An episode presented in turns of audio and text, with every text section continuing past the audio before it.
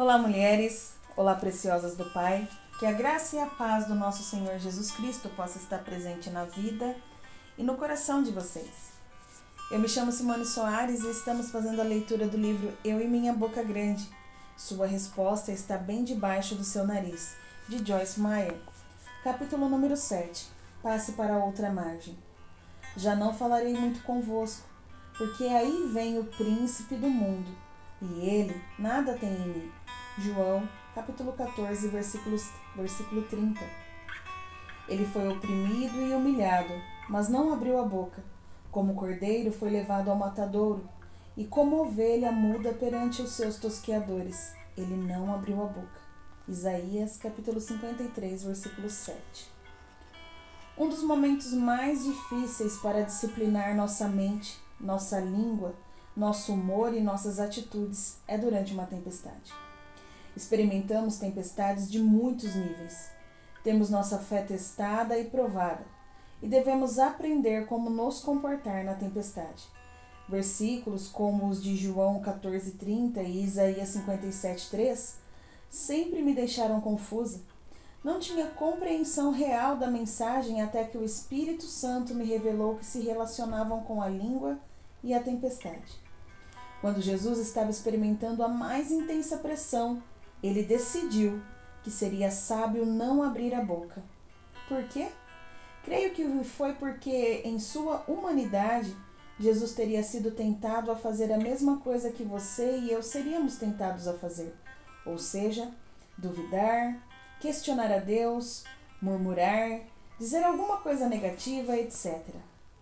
Até mesmo um crente maduro dirá coisas que não deveria quando a pressão é intensa e dura por muito tempo.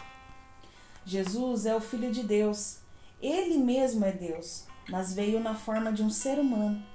O escritor de Hebreus, em, no capítulo 4, versículo 15, diz que ele foi tentado em todas as coisas à nossa semelhança, mas sem pecado.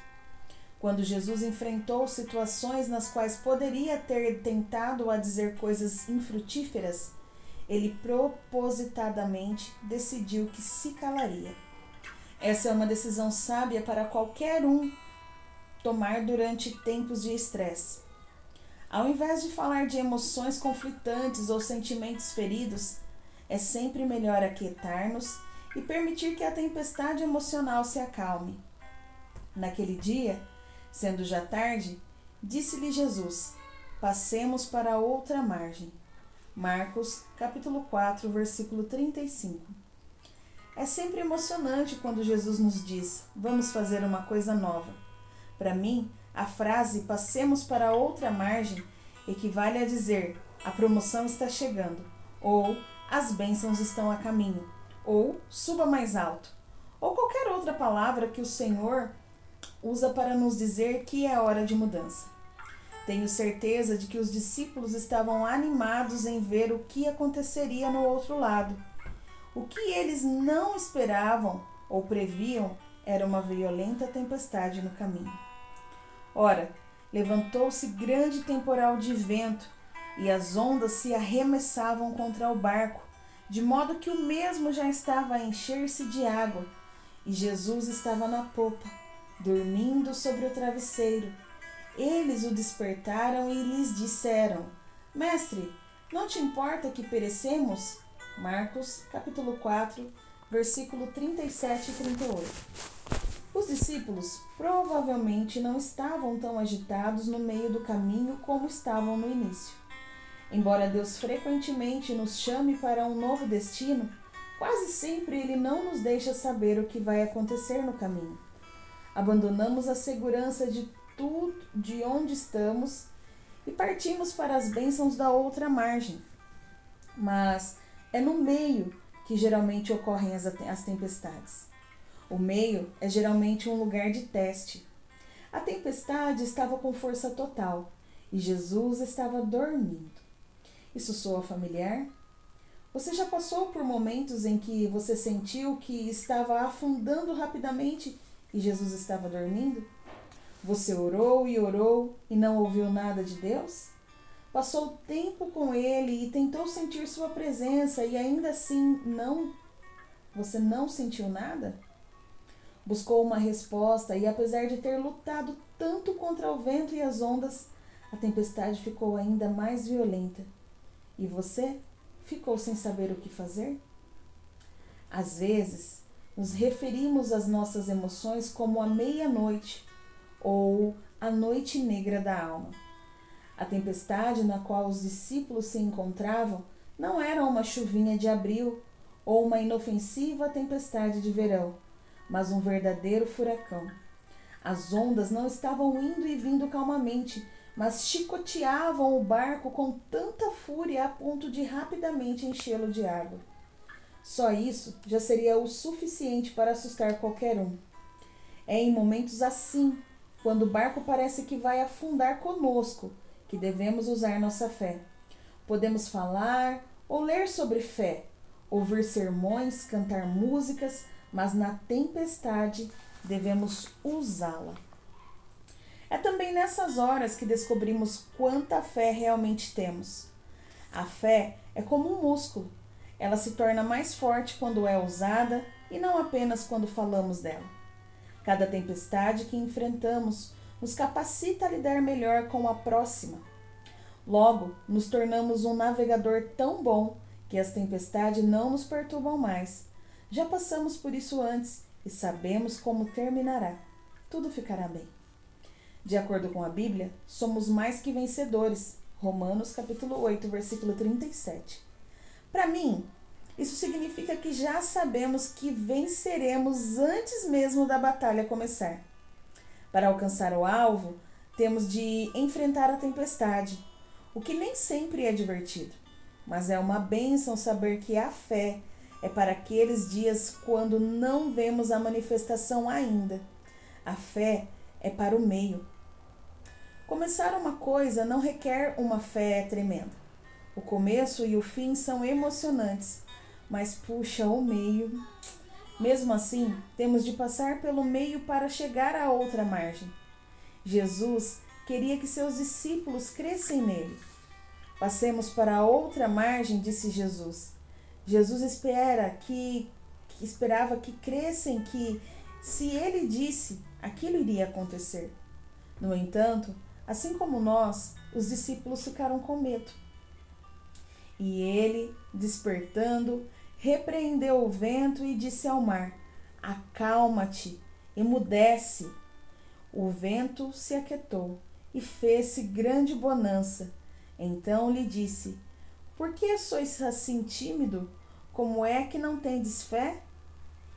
Jesus acalmou a tempestade, mas repreendeu os discípulos pela falta de fé. Por que Jesus fez isso? É vital para nosso futuro que crescemos na fé, que é a confiança em Deus. Se Jesus permitisse que ficássemos com medo e continuasse a acalmar as nossas tempestades sem nos corrigir, nunca aprenderíamos a insistir para passar para outra margem. Uma das coisas que devemos mudar é a nossa resposta às tempestades da vida. Claro que devemos crescer no domínio próprio e disciplina da língua. Como vimos, não podemos domar a língua sem a ajuda de Deus, mas nem Ele fará, fará isso por nós. Guardemos firme a confissão da esperança, sem vacilar, pois quem fez a promessa é fiel. Hebreus capítulo 10, versículo 23. Não basta ser positivo e falar com fé quando nossas circunstâncias são positivas. É hora de passarmos para outra margem, é a hora de subirmos mais alto. É a hora de guardarmos firme a confissão da esperança e sobrevivermos às tempestades, sabendo que Deus tem seus olhos em tudo, inclusive em nós e na tempestade.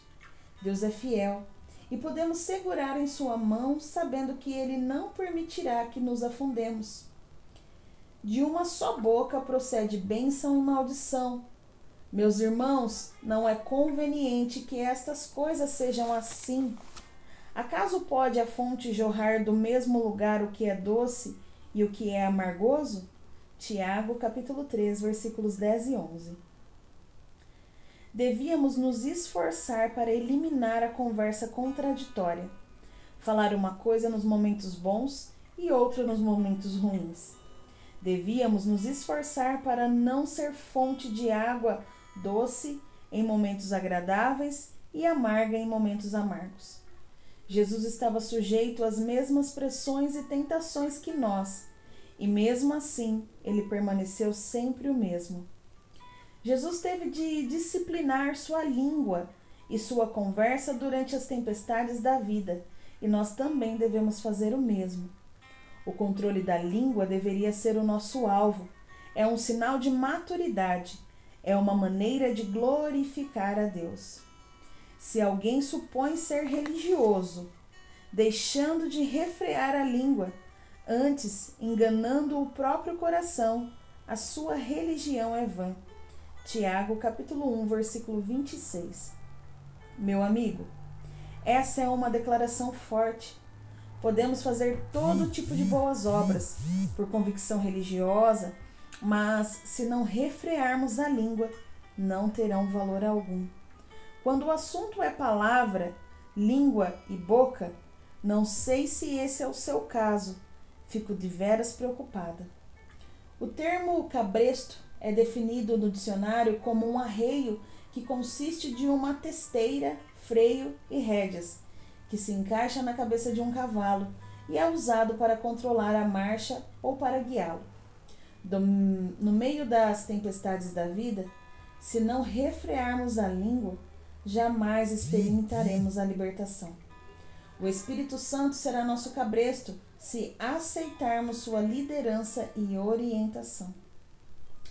Ora, se pomos freio na boca dos cavalos para nos obedecerem, também lhes diri dirigimos o corpo inteiro. Observai igualmente os navios, que sendo tão grandes e batidos de rijos ventos, por um pequeníssimo leme são guiados para onde queira o impulso do timoneiro. Assim também a língua, pequeno órgão, se gaba de grandes coisas Vede como uma fagulha põe em brasas tão grande selva. Tiago, capítulo 3, versículos 3 a 5. Esses versículos indicam que a língua direciona a nossa vida. Alguém pode dizer que nossas palavras delimitam margens nas quais devemos viver. A língua é um membro tão pequeno do corpo e mesmo assim pode realizar grandes coisas. Seria maravilhoso se fosse somente coisas boas, mas não é assim. Relacionamentos são destruídos pela língua. A língua pode causar e frequentemente causa divórcios. Pessoas são emocionalmente feridas e nem todas se recuperam. Alguns idosos ainda estão feridos por coisas que lhes foram ditas quando eram crianças. Sim, a língua pode ser um pequeno órgão, mas puxa, quão poderosa ela é. O freio que é colocado na boca de um cavalo também é muito pequeno, mas dá direção.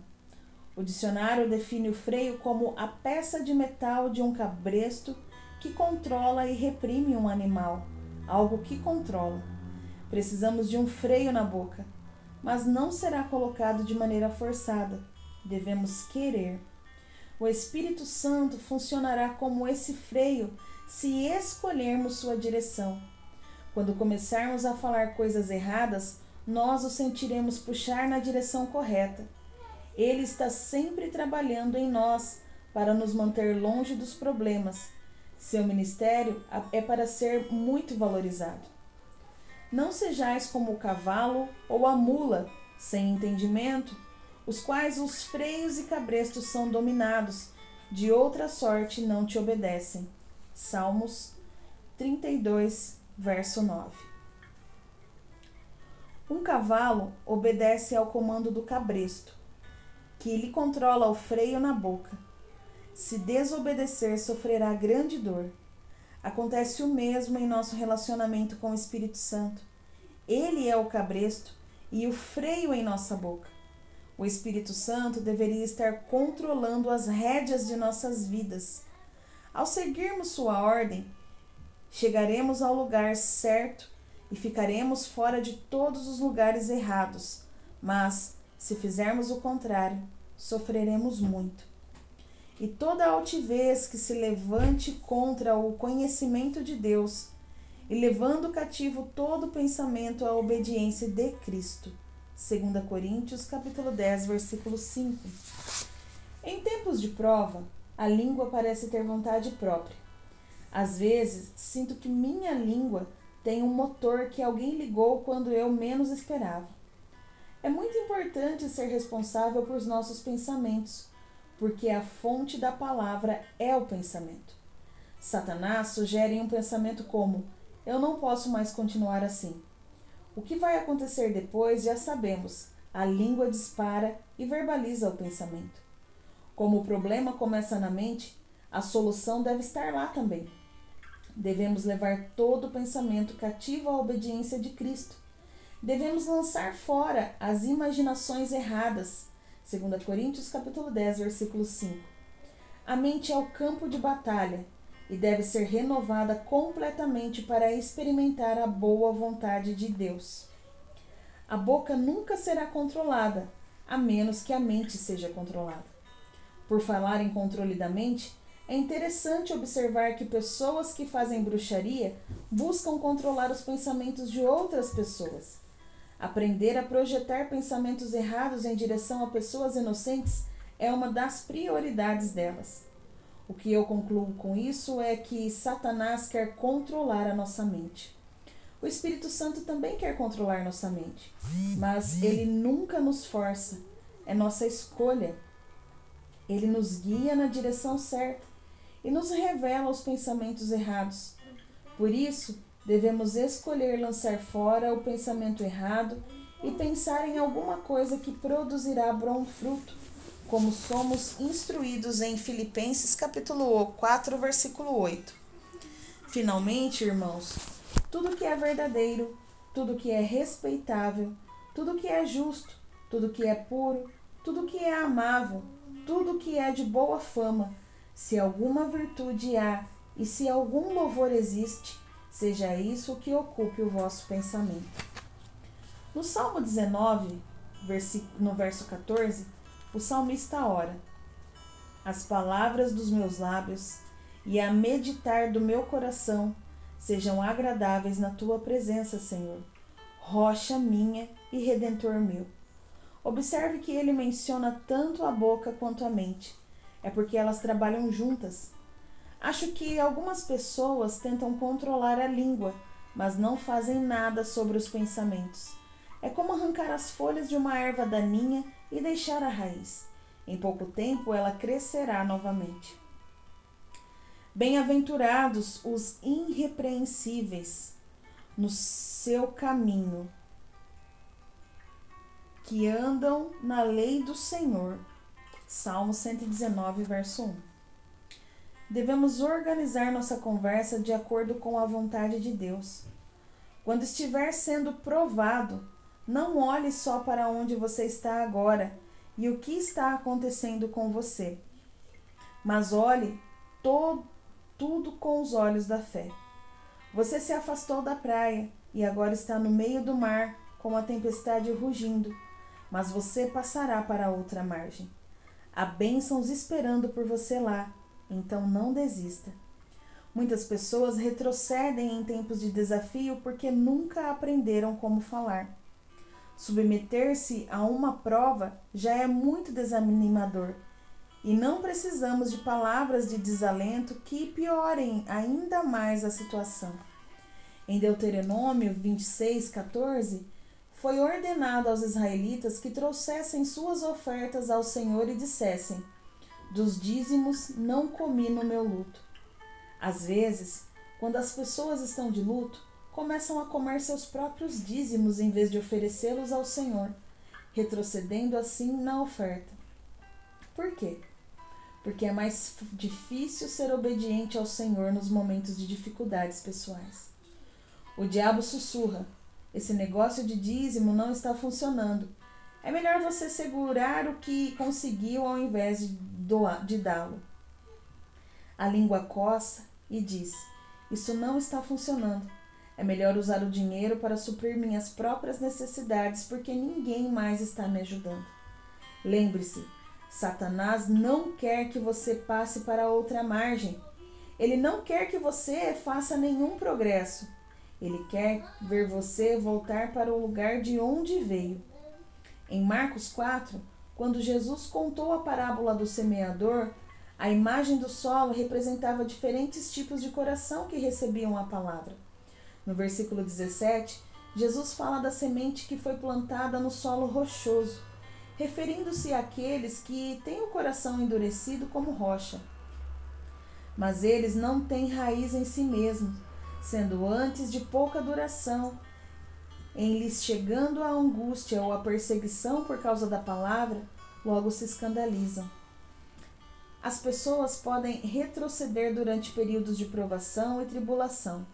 Em João 16,33, Jesus declara que devemos ter bom ânimo durante tais períodos, pois ele venceu o mundo por nós. Estas coisas vos tenho dito para que tenhais paz em mim. No mundo passareis por aflições, mas tende bom ânimo. Eu venci o mundo. Essas são coisas que precisamos nos lembrar e dizer. Veio sobre mim a mão do Senhor. Ele me levou pelo Espírito do Senhor e me deixou no meio de um vale que estava cheio de ossos, e me fez andar ao redor deles. Eram muito numerosos da superfície do vale e estavam sequíssimos. Então me perguntou: Filho do homem, acaso poderão reviver esses ossos? Respondi: Senhor Deus, tu o sabes. Disse-me ele: Profetiza a estes ossos e dize-lhes: Ossos secos, ouve a palavra do Senhor. Ezequiel, capítulo 37, versículos de 1 a 4. Você pode achar que sua vida não passa de ossos secos e mortos. Suas circunstâncias podem estar tão mortas que já cheiram mal. Sua esperança pode parecer perdida, mas deixe-me mostrar-lhe a saída de Deus. Esse texto narra que o profeta fez como Deus ordenou e viu o Senhor reviver e colocar fôlego e espírito nos ossos secos e mortos. A mesma coisa pode acontecer conosco, desde que nos tornemos porta-vozes de Deus e profetizemos Sua palavra. Não podemos mais falar nossas próprias palavras vãs e, sob pressão, permitir que nossa língua assuma o papel principal. Estava enfermo Lázaro de Betânia, da aldeia de Maria e de sua irmã Marta. Esta Maria, cujo irmão Lázaro estava enfermo, era a mesma que ungiu com bálsamo o Senhor e lhe enxugou os pés com os seus cabelos. Mandaram, pois, as irmãs de Lázaro dizer a Jesus: Senhor, está enfermo aquele a quem amas. Em João 11, a doença e morte de Lázaro são relatadas. Quando Jesus entrou em casa, Lázaro já estava morto há quatro dias. Indo ao encontro de Jesus, sua irmã Marta disse-lhe: Senhor, se estiveras aqui, não teria morrido meu irmão. Versículo 21. Mais tarde, sua irmã Maria lhe falou exatamente a mesma coisa. Senhor, se estiveras aqui, meu irmão não teria morrido. Versículo 32. Nós nos sentimos assim às vezes. Sentimos que se Jesus tivesse aparecido mais cedo, talvez as coisas não tivessem ficado tão ruins. Tenho certeza de que os discípulos sentiram que a sua situação seria teria sido muito diferente se Jesus não tivesse adormecido no barco. Em João, capítulo 11, versículo 23 e 25, vemos como Jesus respondeu a essas palavras de desesperanças e desespero.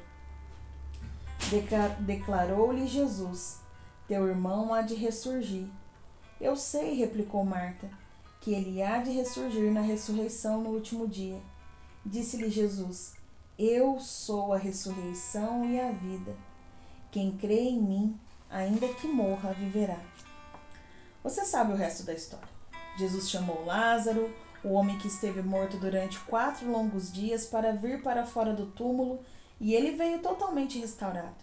Se Jesus pôde ressuscitar um morto, certamente pode ressuscitar uma circunstância morta. Podemos ver pela experiência de Ezequiel com os ossos secos e pela ressurreição de Lázaro que não importa quão ruim as coisas pareçam, Deus trará a solução. Mas lembre-se, há princípios espirituais que, devem, que devemos respeitar para ver o poder de Deus operando milagres.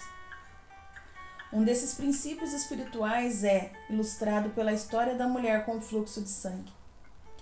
Aconteceu que certa mulher que havia 12 anos vinha sofrendo de uma hemorragia e muito padecia na mão de vários médicos, tendo despendido tudo quanto possuía, sem contudo nada aproveitar, antes pelo contrário indo a pior. Tendo ouvido a fama de Jesus, vindo por trás dele, por entre a multidão, tocou-lhe a veste Marcos capítulo 5, versículos de 25 a 27. Que diremos da mulher com fluxo de sangue? Estava doente há 12 anos, tinha sofrido muito e ninguém pôde ajudá-la.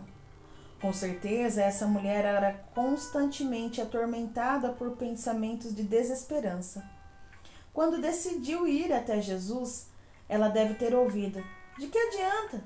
mas decidiu enfrentar uma multidão tão grande que chegava a sufocá-la. Tocou as vestes de Jesus, virtude fluiu e ela foi curada. Mas há um detalhe que não podemos perder, porque dizia: Se eu apenas lhe tocar as vestes, ficarei curada.